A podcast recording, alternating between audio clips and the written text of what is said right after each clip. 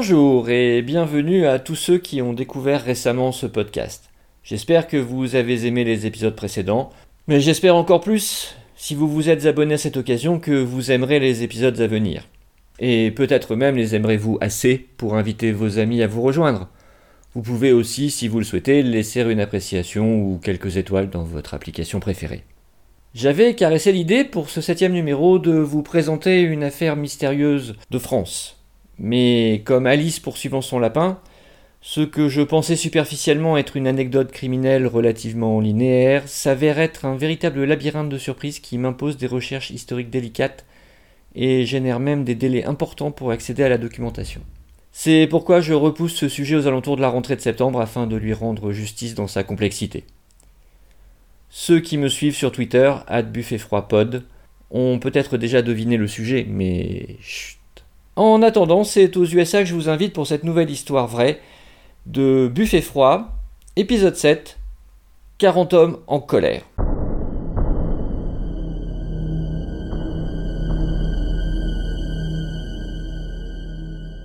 À l'aube des années 80, Skidmore est un petit bourg du Missouri à environ 120 km au nord-ouest de Kansas City, peuplé d'un peu moins de 500 âmes. C'est une communauté agricole soudée autour de quelques commerces familiaux fortement imprégnés des valeurs américaines traditionnelles du labeur manuel et de la piété domestique. Une version à peine modernisée de la petite maison dans la prairie, pour faire court. Autant dire que c'est exactement le genre d'éthique contre laquelle le mauvais garçon de la ville, Ken Rex McElroy, mène une vendetta perpétuelle depuis son adolescence. Connu de tous, McElroy est une brute d'environ 130 kilos, toujours une arme quelconque à la main, et qui tient constamment la ville en respect. Quand McElroy veut quelque chose, il se sert et gare à celui qui s'en offusquerait. Né en 1934, 15e rejeton d'une famille d'ouvriers agricoles de 16 enfants, le fils de Tony et Mabel McElroy n'a jamais dépassé l'enseignement primaire. Victime dans l'enfance d'un grave accident, il se retrouve affublé d'une plaque chirurgicale vissée dans les os du crâne suite à une chute du haut d'un chariot de paille. Il abandonne l'école, il restera illettré pour le restant de ses jours, et consacre son énergie à chercher et trouver tous les démêlés possibles avec la loi et l'ordre. Quelques observateurs se demanderont plus tard si cette blessure a pu d'une certaine manière contribuer à l'expression de ce caractère violent, mais c'est finalement une discussion théorique. Sa carrière criminelle débute rapidement par de petits chapardages, vols de poules et autres animaux de cheptel, mais il prend vite du galon avec un goût marqué pour la violence gratuite. Sur un plan personnel, il est notoirement volage, père d'au moins 15 enfants conçus avec pratiquement autant de mères différentes, et comme visiblement il n'a aucun souci avec la morale ou la décence, il jette souvent son dévolu sur de jeunes adolescentes. Là encore, il se sert. C'est typiquement de cette manière qu'il rencontre sa dernière femme en 1971, une certaine Trina. Elle a 12 ans quand il la séduit, ou plutôt abuse d'elle pour être exact, et elle tombe enceinte deux ans plus tard et part vivre chez McElroy dans un ménage à trois avec Alice, alors la troisième épouse légitime de Ken. Une enquête pour agression sexuelle est ouverte compte tenu de l'âge de Trina, comme il n'a pas l'intention de croupir en prison et sans doute par l'intermédiaire de son avocat, il découvre que le meilleur moyen pour échapper à cette inculpation serait encore d'épouser Trina, car dans le système pénal des États-Unis, un conjoint ne peut pas témoigner contre son époux. Et McElroy est bien placé pour savoir à quel point le témoignage de Trina serait catastrophique pour lui. Comme à son habitude, il ne s'encombre pas de détails, il divorce d'Alice sur le champ et épouse la gamine. McElroy, qui ne déçoit jamais quand on espère que le pire, la maltraite sur fond d'alcoolisme. Évidemment. Tant et si bien que Trina, ne supportant plus cette situation, fuit avec son bébé chez sa mère et son beau-père à peine 16 jours après la naissance. Mais McElroy n'est pas du genre à renoncer si facilement. Après quelques verres pour se mettre en jambe, il la traque, la retrouve et la ramène de force au foyer. Mais ça ne lui suffit pas, oh non. Il faut châtier aussi tous ceux qui se dressent contre lui d'une manière ou d'une autre, par exemple ceux qui accordent asile à ses victimes. Alors il attend patiemment que la famille de Trina sorte un jour. Il revient sur les lieux, tue le chien, force l'entrée du domicile familial et brûle la maison. Comme cette escapade de Trina ne l'a pas particulièrement assagie, il la frappe de nouveau régulièrement pour faire bonne mesure. Mais un soir, il dérape et la violente si violemment en 1973 que Trina doit être finalement emmenée à l'hôpital. Le praticien à qui elle raconte tout saisit l'assistance publique, le bébé est placé et Trina obtient un hébergement dans un refuge pour femmes battues. McElroy est arrêté et officiellement inculpé. Mais il est libéré contre une caution de 2500 dollars, alors il fonce se planter devant le refuge où se trouvent Trina et sa fille, et il monte la garde des heures durant. Il va jusqu'à accoster les gardiens du lieu pour leur dire que s'ils ne lui remettent pas immédiatement son bébé, il échangera une vie contre une vie. Et pour leur prouver qu'il est sérieux, il leur détaille alors les horaires et les parcours habituels de leur propre fille biologique, pour les effrayer. Il ne s'arrête bien sûr pas en si bon chemin. Il menace aussi directement Trina de s'en prendre à ses jeunes frères et sœurs, et les parents de sa femme de brûler une deuxième fois leur nouvelle maison s'ils songeaient à s'interposer de nouveau. Au final, toutes les personnes susceptibles de témoigner se rétractent, et McElroy est acquitté.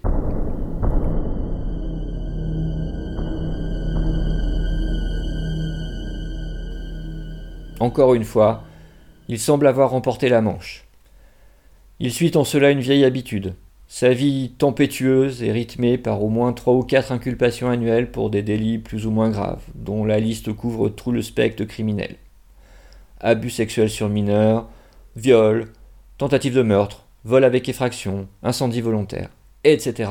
On en perd le compte. Il sera ainsi officiellement prévenu 21 fois au cours de sa vie, sans compter bien sûr toutes les infractions qui passeront sous le radar de la justice. S'il s'en tire à chaque fois, c'est parce que son emprise de terreur sur Skidmore est telle que personne, jamais, n'accepte de témoigner contre lui.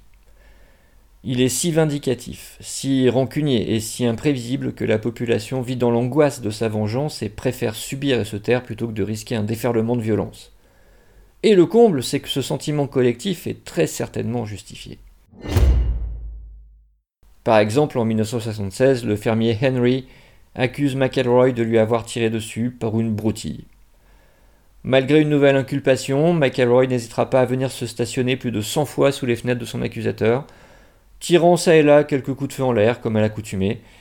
Et puis, le jour venu, il finira par produire deux témoins de complaisance à son procès, jurant qu'il était avec eux à l'heure de l'incident dénoncé par Mr. Henry.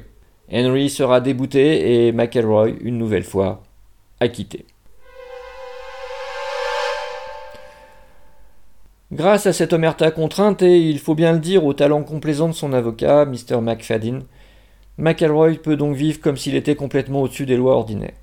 C'est finalement en 1980 que va s'amorcer sa chute, à la suite d'une vétille d'une filles qu'il a eue avec Trina.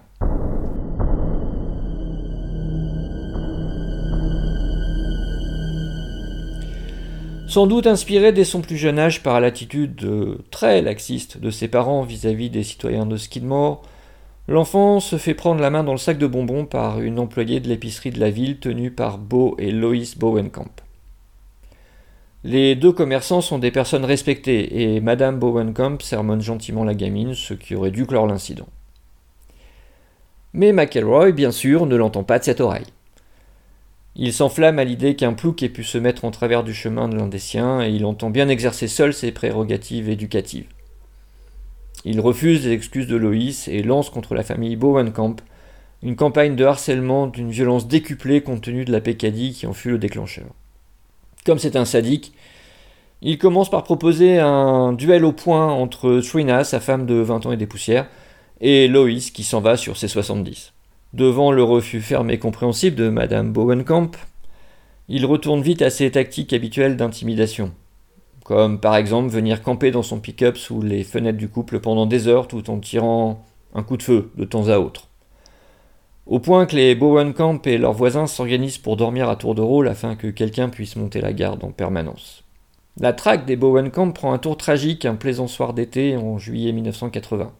Beau Bowenkamp est en train d'attendre un fournisseur à l'extérieur de son commerce quand McElroy lui tire dessus en passant devant la boutique depuis sa camionnette. Par miracle, Beau, touché au cou, survit à cette agression insensée. Mais cette fois, trop c'est trop, et la ville décide collectivement que le temps de l'impunité est passé.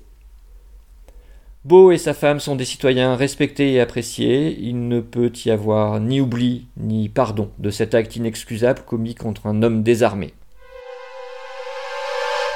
Les faits sont établis, les témoins tiennent bon, le procès est expédié et McElroy condamné en première instance. Victoire Mais par un retournement de situation totalement choquant, il fait appel, ça c'est normal, et son avocat obtient sa mise en liberté sous caution en attendant le nouveau jugement. Et vu les antécédents, on peut y voir au mieux une nette erreur d'appréciation, au pire on y lira la couardise du juge. Donc à peine quelques heures après sa première condamnation, voilà McElroy libre d'exercer sa revanche contre Bob Owenkamp, les témoins qui se sont fait connaître et de manière générale la communauté qui vient de se retourner contre lui. Merveille de l'habeas corpus. Faisant front uni, les citoyens écrivent leur désarroi aux autorités du Missouri, à commencer par le gouverneur, le procureur général et les députés. Mais rien n'y fait et la plainte tombe dans l'oreille d'un sourd, si l'on peut dire. C'est donc un McElroy écumant de rage qui reprend bientôt ses quartiers au D&G Tavern, son bar favori. Il va jusqu'à y brandir à la vue de tous un puissant fusil semi-automatique M1 garant de la Deuxième Guerre mondiale, complet avec sa baïonnette, se vantant auprès de qui veut bien l'écouter de vouloir bientôt s'en servir contre ses ennemis. Bien sûr, c'est une violation manifeste des termes de son contrôle judiciaire, mais rendu à ce point, c'est un détail. Son avocat parvient même malgré cela à faire renvoyer deux fois l'audience d'appel, retardant d'autant l'inéluctable condamnation de son client, au grand désespoir de la petite bourgade. C'est dans ce contexte, par un après-midi étouffant, le 10 juillet 1981, soit environ un an après l'agression de Bob Owenkamp, et alors que justice n'est toujours pas rendue, et que McElroy terrorise plus que jamais la communauté, que les citoyens sont conviés à se rassembler à l'hôtel de ville pour discuter des mesures à prendre suite au second renvoi de l'affaire. Tout le monde est au bout du rouleau. Tous sont victimes de tentatives d'intimidation ou de harcèlement, et tous craignent des actes de vengeance plus violents encore de la part de McElroy. Le shérif du comté, Danny Estes, venu les conseiller, leur suggère de créer une association de surveillance du voisinage, comme il en existe de nombreuses aux USA, mais il les dissuade fermement d'agir de quelque manière que ce soit, avant qu'ils ne soient obligés de quitter la réunion, appelée par le devoir en un autre lieu de sa juridiction. Ce même après-midi, McElroy et Trina consomment bruyamment des bières au D&G Tavern en se souciant comme d'une guigne des manœuvres de leurs concitoyens à la mairie. Personne ne saura exactement ce qui s'y est déroulé suite au départ du shérif, certains témoins affirmant qu'il n'y a été discuté que des mesures de protection à prendre pour les témoins, alors que d'autres soutiennent que des options plus musclées ont été débattues. Toujours est-il qu'à la fin du meeting, la foule prend en masse le chemin de la D&G Tavern.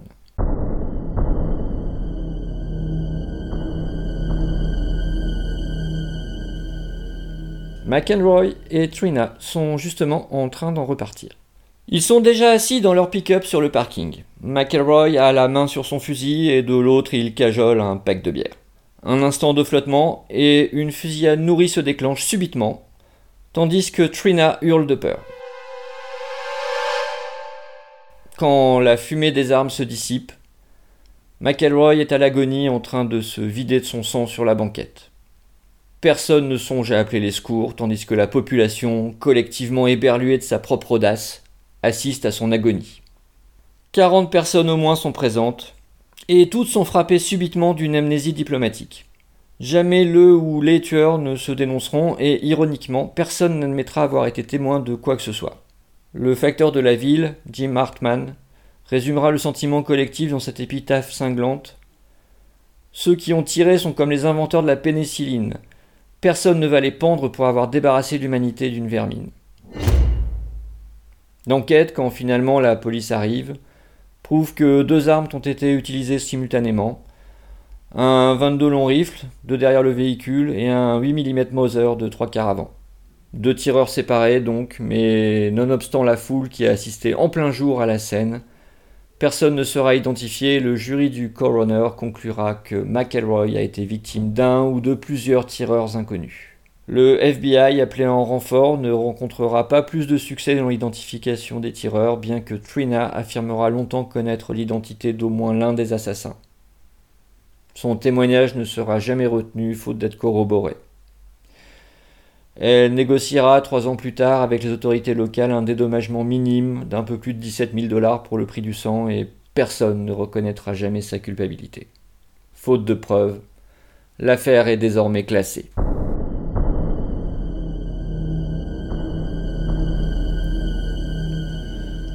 Pour l'avocat de longue date de McElroy, c'est toute la ville qui s'en tire finalement à bon compte, car tous voulaient la peau de celui qui les avait rançonnés et terrorisés pendant de si longues années.